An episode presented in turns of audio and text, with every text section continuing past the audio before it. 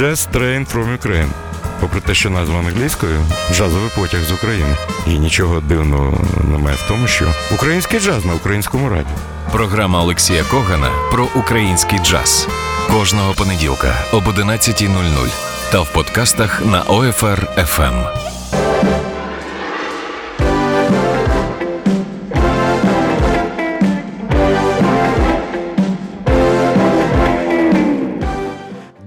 Ранку, Україна! Вітаю всіх, хто слухає програму Just Train from Ukraine. Е, сьогодні я б е, програму назвав дещо по-іншому: Music Train from Ukraine, е, тому що джаз, мені здається, це одразу рамки. А в нас сьогодні музиканти, які ці рамки зруйнували, як мені. Я кажу суб'єктивну точку зору, як мені, вони це зробили дуже і дуже добре. Радий вітати вас. На сторінці в Facebook можете ставити запитання нашим гостям. Коротка інформація. Ось що маю подарунок від моїх нових друзів. Такий диск можна придбати. Я думаю, є охочі, щоб придбати диск. І е, хочу розповісти, що нарешті в мене в ефірі група, з якою я хотів би познайомитися. Дякую за це. Гані Складановський, Тані Фікс, Old Fashion Radio. Нарешті двоє музикантів цієї групи е, тут. Ну, давайте поки що офіційна інформація. Дзьоб, український е, бенд, ну бенд, група українська, яка виникла в 2014 році в доробку. Е, два альбоми Дзьоб 16 року, Basement Suite 17 року. Е, у складі групи Олексій Бадін е, Віолончель, Василь Старшинов гобой, Максим Андрух Електроніка, Ірина Лій Альт, Олексій Старшинов Фагот і Сергій Білокінь Кларнет. Ось вам така. Цікава історія. Сьогодні в нас двоє, мені здається, це ключові особи. Олексій Бадін він грає на віолончелі, Теска, вітаю. Доброго утра. І Максим е, Андрух, е, е, електроніка. Максим, радий. Ще є в нас Каріна, яка супроводжує групи. Дякую. Одразу хотів би запитати: дзьоб це клюв? Да, безусловно, дзьоб угу. це іменно, іменно клюв. Але мені подобається, як написано. І ви знаєте, я вам чесно скажу, що Мені син порадив послухати вас, а потім Таня Фікс каже: візьми, такі хлопці гарні. Але я зрозумів одну річ: що е, в українській музиці немає е, колективів, які, е, ну мені здається, ви перші, хто посіли нішу, якщо це не так. Оця ніса класична, імпровізаційна сучасна музика і поруч з електронікою. Причому, як мені здалося, ну ви самі знаєте, що іноді буває так, що воно неприродньо. Звучить те і те, а в результаті ніхто нічого не отримає. І таке є. Таких прикладів, на жаль, багато. Льош. Да, безусловно. Идея к нам с Максом пришла довольно давно, сделать вот такой симбиоз академической музыки и электронной. А вот э, то, что чтобы это звучало действительно органично и естественно, потому что очень часто вот слышны эксперименты, там какая-то группа с симфоническим оркестром или академическая музыка в современной обработке, это все звучит довольно-таки... Как говорил Жванецкий, чувствуется, что им рассказывали, такой перекос лица еще не убеждает. Да, да, Вот, вот, вот такие чувства возникают. И из-за того, что это вот для нас, даже вот с Максом было такое вот новое направление, очень много времени на старте мы потратили для того, чтобы понять, как это работает, как это сделать наиболее естественно. Ну и до сих пор эта работа продолжается, потому что это процесс такой непрерывный. На самом деле. Е, тому я хотів запитати одразу і Макса. Макс, а да. можна на ти, і ви мене будете називати. Okay. Макс, я хотів тебе запитати: ти маєш музичну освіту? Ні, у мене нет музикального образования. Ну і це супер. А три класи музикальної школи, подожди. Два. Два, Два класи ну, музикальної Інструмент? школи. Фортепіано. Фортепіано. Мої да. щирі співчуття. В мене 11 років скрипки, Олексій мене зрозуміє. Е, але мама вирішила, що якщо прізвище Коган, це тільки ну, скрипка. А мій дядько, який пропрацював 42 роки в е, оперному театрі в Київському, е, приходив і казав: я народився тут на Подолі, а це був не найкращий район, і не найбагатший такий хуліганський район. І він казав: Ірка, он бандит маленький, он подолянин, он босяк подольський скрипка, он ее стесняется. Он свяжет свою жизнь с музыкой, но скрипачом он не будет никогда. Меня инструмент, кларнет, э, рояль, труба, тромбон, все, що, ну не скрипка. Он, ну він як воду дивився. Це це так і було. От, да. Ну, І ось що, ось що мені цікаво, немає музичної освіти. І як ви взагалі зустрілися? Люди, які е, є представниками, ну я вам одразу скажу, для мене класична музика це абсолют. Це абсолют. Решта це вже те, що було. Можливо, в основі народна музика, потім класика, а потім вже все, що виходить. Єдине, що може пов'язати, джаз, який позбувся зараз усяких рамок, називають класичною музикою 21 століття, і, можливо, в цьому є сенс. Що я хотів дізнатися? Ми про це говорили перед ефіром. Е, перший трек, який я ваш послухав, е, це був е, був твір пов'язаний з Дімою Шо, як його вже з мене називається, з Дмитром Шостаковичем. Я хотів би дізнатися мета цього проєкту, щоб люди впізнали, що це Шостакович. Ви його дуже сильно заховали, Шостаковича, в цій п'єсі. Щоб люди молоді, які люблять електронну музику, послухали цю п'єсу, і, можливо, їм схотілося послухати Шостаковича в оригіналі. Є і такий шлях, як люди приходять до класичної музики. Чи була зовсім інша мета якась? Ну, на мой взгляд, у любой музыки должно быть несколько планов, то есть она должна влиять на разных уровнях. Э, отчасти первый уровень — это просто какая-то электронная композиция, а если уже люди знают э, Шостаковича, знают его произведения, для них уже будут интересны какие-то... А бо- якщо более, не знають? Более... А он не знает ничего страшного. Угу. Может, может быть, у нас даже как-то один академический композитор, закончивший Киевскую консерваторию, послушал три Шостаковича и не понял, что там есть Шостакович, в принципе. То есть это, это не важно на самом деле. Ну, можна і Дмитра Дмитровича згадати, який казав мовою оригіналу. Я такой композитор, что я с большим удовольствием послушаю талантливую джазовую миниатюру, нежели бездарную симфонию. Это Шостакович. Да, безусловно. И Шостакович, наш Дмитрий Дмитриевич, тоже любил очень много использовать э, мелодий не академических. Да. Ну, Леша, Вспомнить вы знаете, бублички. Мотивчик должен Да, должен быть мотивчик. Да, вот бублички во втором виолончельном концерте. То есть там, там, там очень много у него было. Очень. Е, ось що мені цікаво. Тому ви знаєте, коли я послухав Basement Suite, оця музика, ну як хочете, мене влаштувала. Причому я читав, е, що про вас писав Панасов. Панасов може написати. Е, там дійсно добре, що можливо завдання стерти цю межу між клубною музикою. І чому? Мені цікавить, ви знаєте вашу публіку? Хто ваша публіка? Мы пока ее, на нее смотрим. На самом деле у нас не было такого большого количества концертов, чтобы ну, мы могли вот четко определить, кто наша публика и кто на нас приходит. Поэтому если мы играем, допустим, там в филармонии, это одна публика, если мы играем в... А вас запрошують в филармонию? Да, у нас были Супер. концерты в филармонии, в Днепре, в Запорожье мы играли в э, филармониях. Вот, и там э, разная публика, поэтому как-то их объединить, ну, пока что сложно, наверное. Не, ну почему? Отчасти это получается, потому что очень интересно наблюдать за филармонической публикой. У нас были, были опасения, что, я, я знаю, что, ну, да, публика консервативная, и как на это будет, на, на, на это будет все, какая реакция, но на наше удивление очень, очень, очень это как-то заходит, очень тепло принимается, и иногда даже филармоническая публика приходит в ночной клуб на нас. Е, а працює в Дніпропетровську філармонії знаменита система ОБК. Одна баба казала. Я поясню, що я маю на увазі. Е, бабусі, які продають квитки і стоять на дверях Київської філармонії, якщо хтось гідний, а квитків е, продано мало, одразу ж спрацьовує так звана циганська почта. Так було, коли до Києва приїхав видатний імпровізатор Лешек Можер, польський піаніст, який грав Шопена. Квитки не були продані. На репетиції послухали бабусю, які стоять на дверях, і ввечері був аншлаг. Тобто вона, вони запросили по телефону людей, яким це буде цікаво. А на другий концерт взагалі там е, двері ламали, щоб потрапити в залу. Так буває.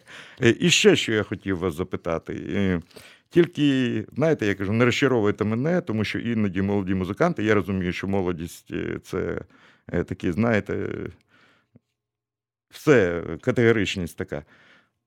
Вас цікавить, е, скільки людей на ваших концертів? Чи вам байдуже грати для повної зали чи для порожньої?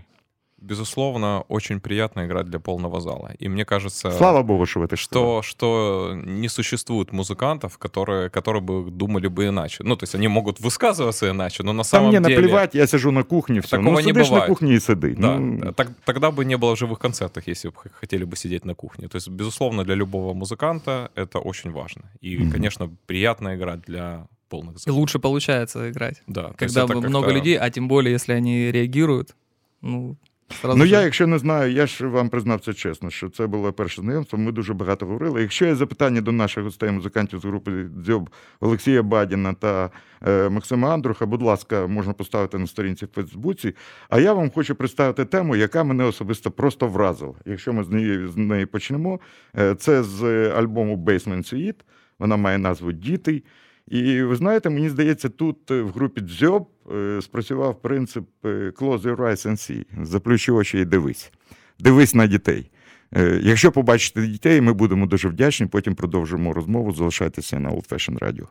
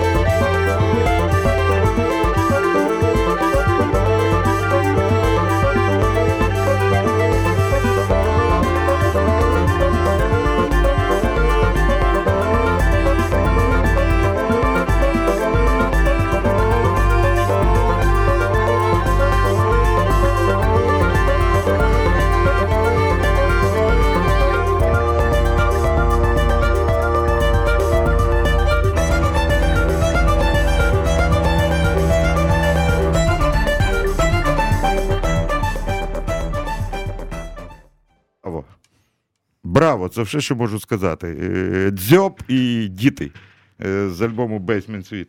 Е, Я слухав цю музику і думав, знаєте, коли я вперше побачив ваше відео, так приємно дивитися, молоді люди там з фаготом, з кларнетом, і такі рухи, як в клубі. Вони стоять, ноти перед ними. сидить Макс там дивиться. Я взагалі спочатку подумав на відео, що поруч з Максом мал, мала б бути партитура, знаєте, як звукорежисер, який записує камерний оркестр. Але ось Макс сказав, що взагалі мені м, е, ось що я хотів запитати, це важливо. Хто пише музику? Ви?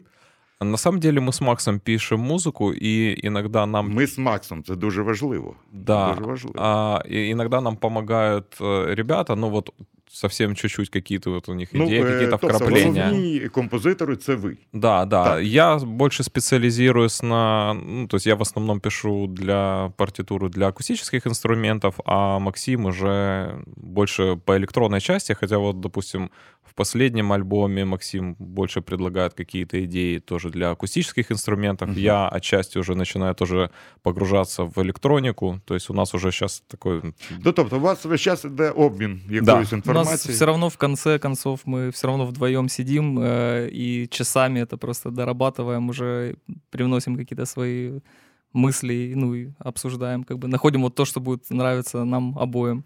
Зараз буде питання провокація. Топ, е, Льоша, топ твоїх улюблених композиторів, не сучасних взагалі. Можливо, пов'язаних з твоїм, з твоїм інструментом, можливо, ні. А, ну, ну, наверное, это все будет очень скучно, но, но, но наверное, безусловно, Бах. Хе, ніфіга собі. Ну, не, ну, Заявочка. ну да, да, да, это как... э, о, Себастьянич, до речі, був е, самим м, для мене найвидатнішим джазменом. Найвидатнішим да. імпровізатором. Як э, очень э, интересное интервью было. И, пр- прошу прощения, Да-да. родоначальником техно еще я, я добавлю. Е, Поясни, я тут е, не ну, вот так такая, плаваю ну, сейчас, вільно, сейчас да. Леша Да, договорит, да, да. я просто... да. Да, э, я бы даже сказал родоначальник Бах, родоначальник IDM, Intelligence Dance Music. То есть это такое направление в электронной музыке. Почему мы так считаем, что Бах родоначальник? Потому что а, ну и отчасти и барочные композиторы тоже. И мы именно идем по пути Баха, как ни странно. Почему? Потому что он очень много народной музыки, которая не считалась эталоном высокого искусства. Такие танцы там, как... І э, світською музикою. Сарабанда, Сарабанда. Мгм. Это были- Сициліано. Да, это, это были танцы, которые, Минуэты. которые были не приняты в светском кругу. Не приняты, да? А он поднял их на какой-то очень высокий уровень, но точно так же, как мы делаем техно, дабстеп. То есть сейчас академические композиторы как-то этого боятся как, как огня и считают, что это не является образцом знаю. высокой, высокой культуры. Для нас это очень интересно именно мешать это и замешивать у себя. Да. А возвращаясь э, к композиторам, ну, безусловно, Стравинский. А, он э, Теж джазмен? Да, Видатний да, то есть он фактически определил в 20 веке развитие музыкальной культуры, э, ритмической его составляющей, и очень много повлиял, очень сильно повлиял на развитие. Э, Ну, Ну, це два. Бах Стравінський. Да, Бах, Стравинский. Но на самом деле много. Я Я ж сказав, це провокація. да, Я это, это, это очень, очень сложно выделять, потому что э, как, каких-то именно конкретно композиторов, потому что вот для меня еще вот если вспомнить мое детство, то с чего же все начиналось, я так полагаю, что когда-то вообще давным-давно, я не помню, мне было то ли 4 года, то ли 5 лет, на меня очень большое влияние... Щось ставило так, да? Да, Не по-детски, просто, просто какая-то был какой-то мультик абстрактный. Я потом узнал, что это за мультик был, Мгм. и в нем звучала какая-то просто невероятная музыка. И она меня так поразила, что я ее, я ее потом искал очень долго. Я только потом уже, когда начал заниматься музыкой, уже в консерватории, я понял, что это такое. Потом я нашел этот мультик. Это была музыка Шнитке, концерта Гросса для двух скрипок. И для меня, для ребенка это было таким каким-то невероятным. Я вообще никогда не слышал такой музыки, и потом впоследствии, я думаю, это повлияло на, на, Я на думаю, ви знаєте, хто такий е, Роман Ісакович Кофман. Да, Е, Не читали його книжку? нет, Почитайте. Є книжка має назву е, Так буде завжди, так буде завжди. Мгм. Коли він пише, як в київській квартирі його збиралися на кухні е, Альфред Шнітке, який любив смажену картоплю, Арво Пярт, Валентин. Сильвестров. О, я, кстати, Вони- очень Арва Пярта люблю. Ну, почитайте. Е, Я не знав, що Роман Ісакович так, так пише. Ну, крім Надо того, що це интересно. Так буде завжди. Дуже гарна книжка і дуже багато таких цікавих речей. От що я хотів запитати, і це важливо. Чи давайте спочатку послухаємо, можливо, Сарабанду, щоб ми говорили про Баха. А, да, да, давайте по, І ще я хотів додати щодо Баха. Е, Ви знаєте, люди стереотипами мислять, і мені дуже шкода моїх студентів. Я вже не викладаю. Три роки викладав історію стилів і майстерності джазової в музичному училищі на ви- вишці, а потім я зрозумів, що я витрачаю свій час. Е, Ну так мені здалося, тому що я вважаю, що е, діти слухають не того, хто добре знає предмет, а того, хто може їм зацікавити.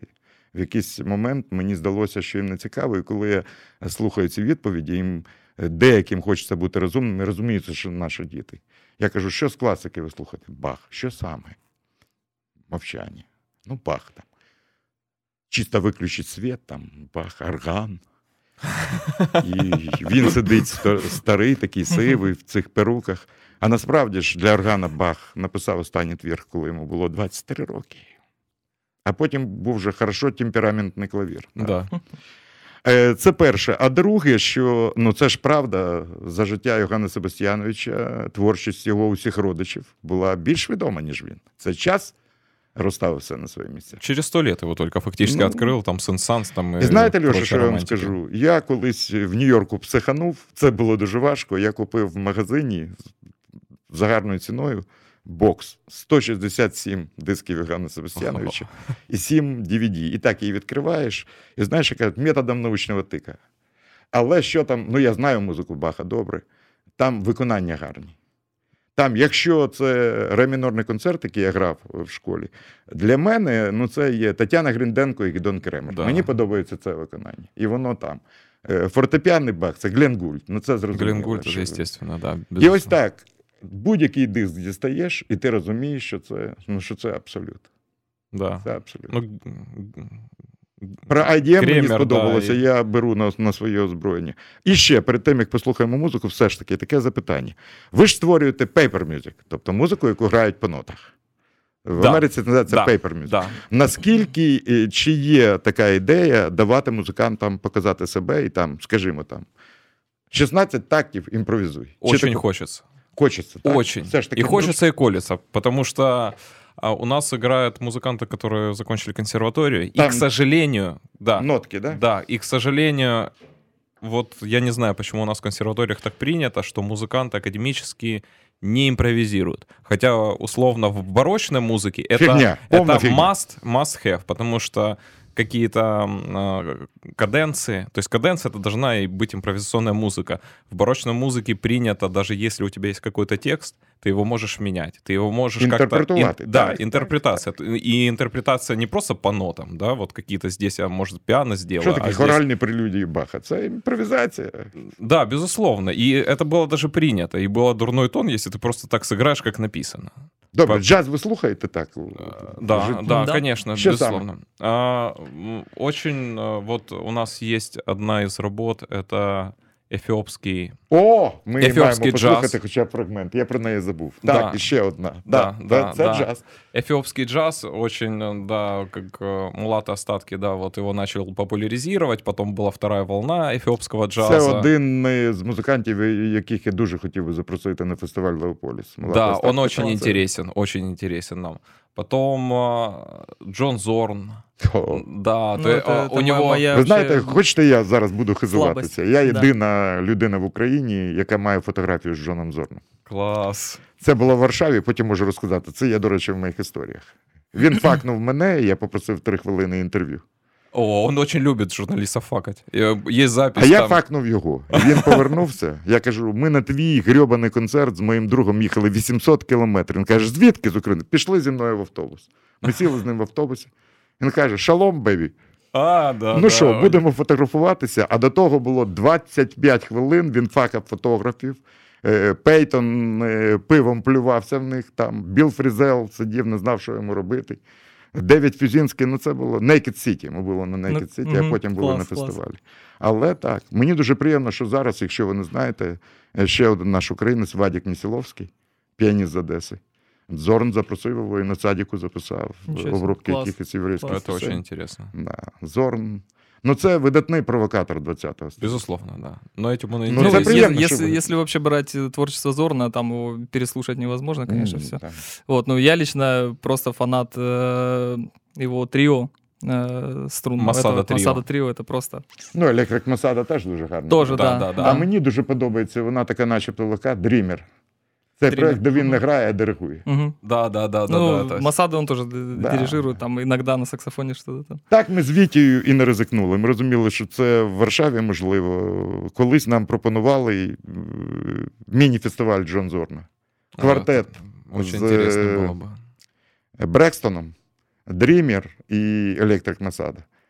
Тобто три години без перерв, три години міні-фестиваль Зорна. Ну нічого. Может, еще получится. Може, може вийде. Е, Він такий, він провокатор, він може заряджати страшний гонорар, щоб його не запрошували, але коли все ж таки люди, які його люблять, дають йому цей гонорар, він приїздить, грає концерт, а наступного дня, як це було в Варшаві, їде в Катовіце і грає п'ять безкоштовних концертів, тому що Катовіце е, це, е, можливо, я місто плутаю. Місце, де народився е, основоположник е, культурного єврейського сюрреалізму Крістіан Белмер, е, художник, якого він дуже любить. І вся Польща їде туди, в це місто, на п'ять безкоштовних концертів Зорна. Ну, це провокатор. Дуже дякую. Є такі хлопці, це ж класики Краков Клезмер Бенд, вони називаються.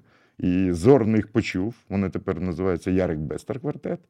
І вони грають і записуються на цадіку. Приємно. Давайте все ж таки послухаємо Сарабанду. Ще раз нагадаю, наші гості сьогодні Олексій Бадін та Максим Андрух. Це е, ключові особи в е, проєкті з Дніпра.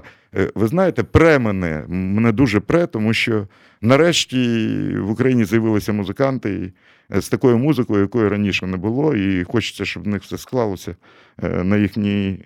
Е, На їхню користь. І ось такий диск мені подарували сьогодні, ви можете його придбати. Я певен, що це буде раритет за кілька років. Не робіть додатковий наклад, хай лишиться стільки, скільки зробили. І чим менше їх буде лишатися, тим дорожче їх продавайте.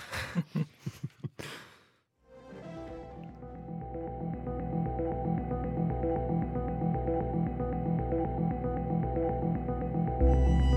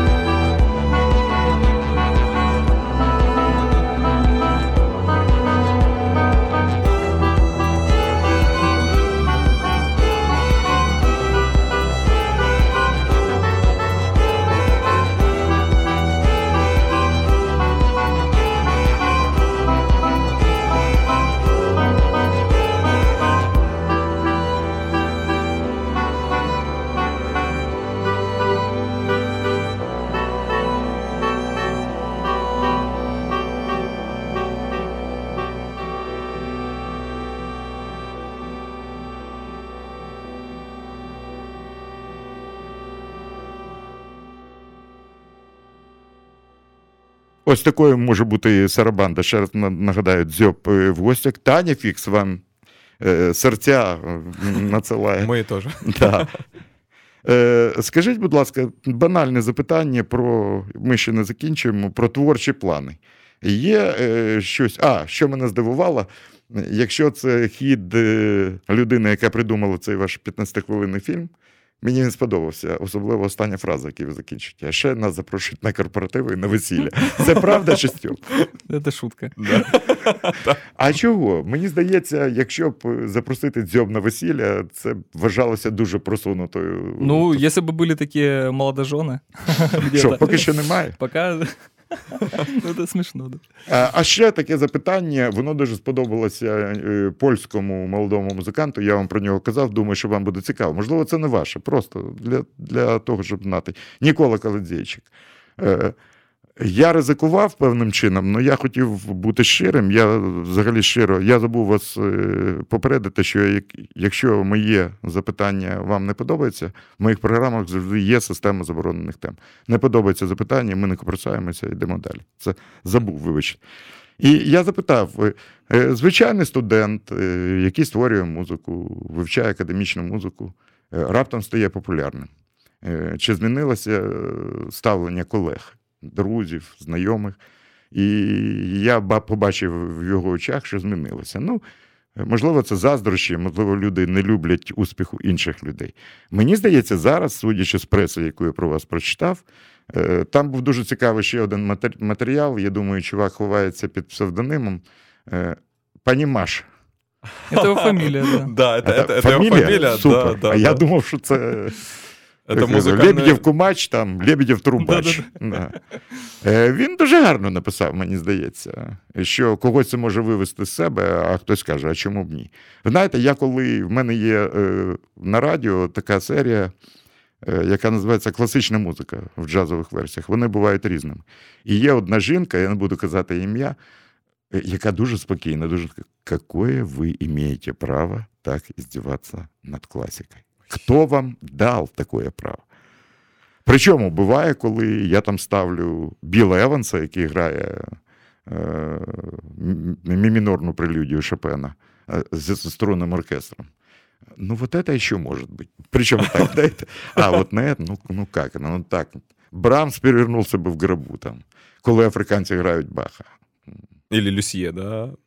Боже упасі. Жак Лусьє, ви знаєте, це видатний, як ви казали, це вже пам'ятник. Да. Але мені здається, це не те, чого вимагав Яган Себастьянович. Я вам раджу послухати. Є такий е, контрабасист Дітер Ільк, який зараз е, випустив. Я вам потім розкажу, що може ви мені щось дали. Я від вас щось дізнався.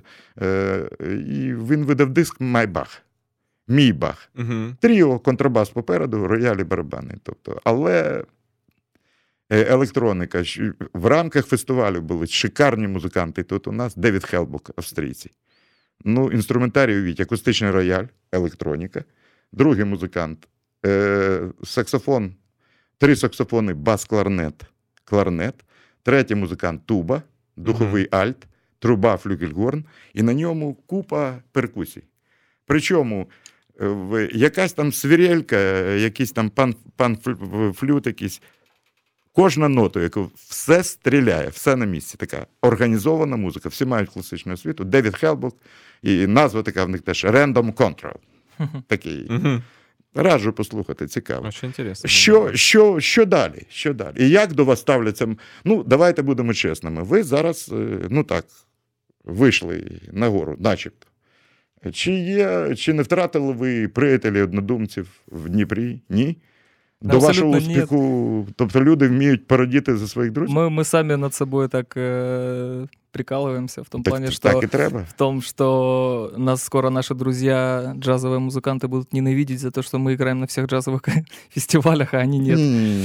Але таке Ну просто ми, ми общаємося, у нас є в Дніпрі Якщо у вас є самоіронія, це мені здається найважливіша риса, яка вас буде супроводжувати в майбутньому. І тому, е, якщо я скажу Олексію Бадіну, е, Льоша, я не знаю, чому всі говорять, що ти хріновий віолончеліст. Я з тобою грав, мені подобається. Він зрозуміє, про що я. Е, Вот, ще- а так, чтобы потерять друзей из-за того, что, ну, на самом Ну, деле, я, бывает такие. я, я вообще, ну, как бы не вижу в рамках нашей музыки и, ну, да, реалий, которая, как, какой-то такой популярности, которая могла бы изменить, э, ну, нас, по Это крайней все равно мере. нишевая очень музыка. Да. и Я, даже- я розумію, ви не будете збирати стадіони, і я не знаю, чи вам це потрібно. Але е, мені здається, найголовніше у вас знайти свого слухача, Да. щоб мати свого слухача. І я хотів би запитати, чи е, слухали вашу музику хтось, люди важливі для вас, тобто авторитети, музичні, в електроніці, в класичній музиці, за кордоном, які ну, сказали вам правду. Скажуть, хлопці, це кльово, давайте, рубайте цю скелю далі. Хлопці, це може бути, але це таке. Не було, ви не показували нікому. Ну, на самом деле, э, за границей нет, но в, Ну, треба, в- треба. в Украине, а, в Украине э, вот э, музыкальные критики, именно академической музыки, которая для нас является авторитетом, очень, очень приняли. Хотя у нас были какие-то так, опасения, что это м- может не зайти Ну, знаєте, те, що про вас пишуть, це всього-навсього думка людей, які пишуть. Я взагалі боюся слова критик, і коли мене називають критиком, я готовий вбити, тому що я нікого не критикую. Але знаєте, в чому я переконався, коли прислухав вашу музику? Е, Що мені здається, е, найбільша небезпека, коли так звані музичні критики починають оцінювати перший альбом. Я завжди е, чекаю другого. Причому я не пишу в Фейсбуці. В другому альбомі я розумію, що відбувається. Чи йде група далі, чи вона стала на місці, чи є якісь проблеми, тому що ми всі живі люди. Тобто, для мене порівняти 16-й рік і Бейсмент світ, це, як кажуть, в Одесі дві великі різниці. Я почув ну, такий крок вперед, дуже серйозний. І мені цікаво, що ж буде далі. Э, Вот у нас буквально три недели назад мы выпустили еще один мини-альбом, Угу. который уже можно послушать, он на всех стриминговых платформах. А, И там музыка другая абсолютно, она немного сложнее, мне кажется. То есть Мгм. есть, ну, она значительно сложнее, она не не настолько просто воспринимается, там уже больше такого академизма, боль- более плотная электроника. И С вот двух фронтов да, усложнение да. И, произошло. и Мгм. очень интересно, как это будет восприниматься, потому что музыка абсолютно другая. То есть насколько... И, и она не, не такая Не, простая. не как- треба цього боятися. Фраза «артист обязан переодеваться». Вы артист или банщик? Я не вижу тяги к переодеванию. Нам просто интересно в этом как-то э, ну, Вариться, с- вариться, искать э, что-то. Ну, понятно, что главное не переусердствовать в этом. Но мы же все равно оцениваем Ви живі субъективно. люди. Причому те, що Е. вам кажуть, ви ж знаєте, коли людина, яка ставить запитання і отримує відповідь, і незалежно від того, подобається відповідь чи не подобається, людина хоче почути те, що вона хоче почути, а не те, що їй, Мгм. їй каже людина, яку вона запитує. Це нормально. Давайте все ж таки ефіопський цей послухаємо. І наше вітання, може, йому і кнеться, мулата остатки.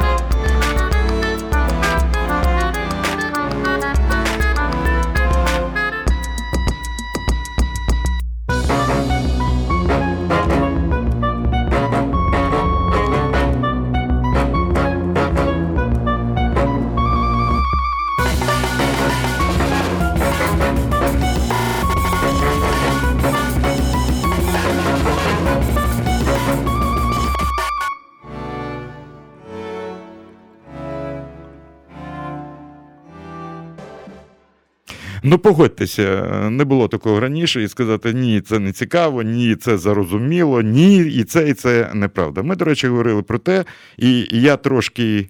Е, я не здивований, але мені дуже шкода, що Олексій мені сказав, що ми говорили про просунення дзьоба, можливо, не тільки на українському ринку. Тут, начебто, все так. Е, хлопці зараз на горі і все покаже майбутнє.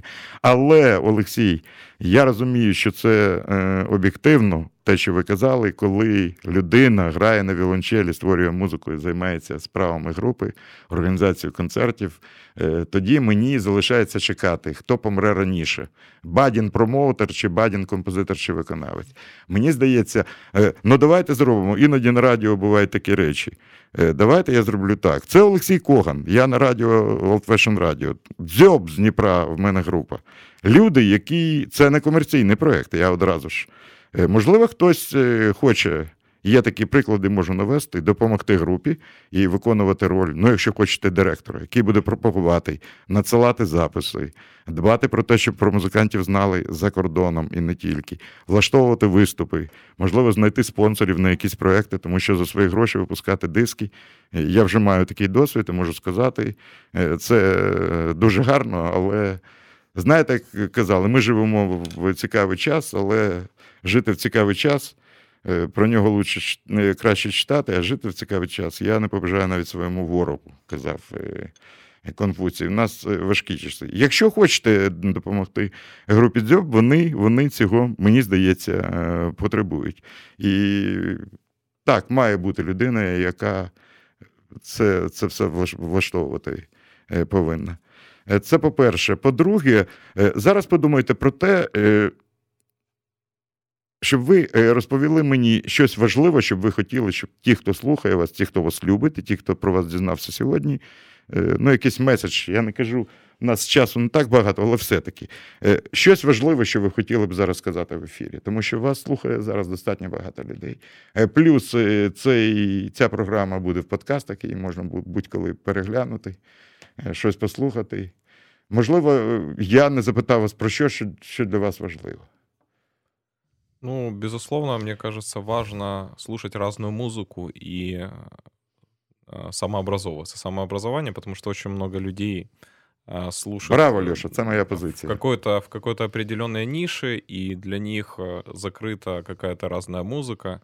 Очень многие спрашивают, ребята, а вы на чем сидите? Ну да. Да, мы говорим, Шо, что... пацаны, не получается. Да, да? что ни, ни на чем. Есть очень много разной музыки, очень интересной, которая вот мы с Максом тоже в интернете находим, что-то открываем, и а, которая не несется у нас на радиоэфирах, в, в передачах, і вона дійсно заслужує того, щоб її слухати. А ще ось я коли це чую квоти, рейтинг для мене це. Е, мені здається, що, попри те, що музика Йогана Себастьяна Баха не звучить в українському радіопросторі, щось мені здається, він не має хвилюватися про свої рейтинги. так? Ну, на украин... на, точнее, не на українському языке он не поет, поэтому... У нас интересная ситуация была такая. Радио довольно-таки продвинутое украинское, которое крутит не массовую музыку, а вот такую. Сказал, на формат. И мы, не, не, мы отправили свои треки, Они говорят, ребята, так у нас квоты на украинскую музыку. А, Они говорят, так а мы кто? Они так, нет, надо, чтобы украинский язык был. У вас никто не поет на украинском, Ой, поэтому мы вас Ой, не возьмем. Господи. Ну, це, це... Вот, вот была такая история. О, с, с другой стороны, бік. у нас Dark такое... Side. Да. Dark Side of the Ukrainian Radio, да. С другой Ні, стороны, у нас таких немає. проблем нету, потому что, ну, не, нет э, вокала, нет А як, до речі, такі, таке запитання, як диск продається? Скільки ви зробили на, наклад? 500 чи 1000? 150. Это, это вообще супер ограничений тираж. Ви знаєте, що тут не вистачає, возможний. повірте мені, Номер. такого лейбла, і, і... підписаний від руки. Тобто, о, це треба. Я монетизую цей подарунок, візьму вас автографи, а потім на аукціоні ми продамо і гроші я передам вам. Ні, серйозно. Ми запомнили. Є запис. Подкаст буде. Я вже, я вже, я вже документировано. Що ми зараз послухаємо ще? А, давайте, может, послушаем из нового. из нового The Girl in the Moonlight. With the Kitten. With the Это kitten. там э, трек третій, наверное. А, а я, вот я це вдома не встиг почути. Добре, з вами послухай.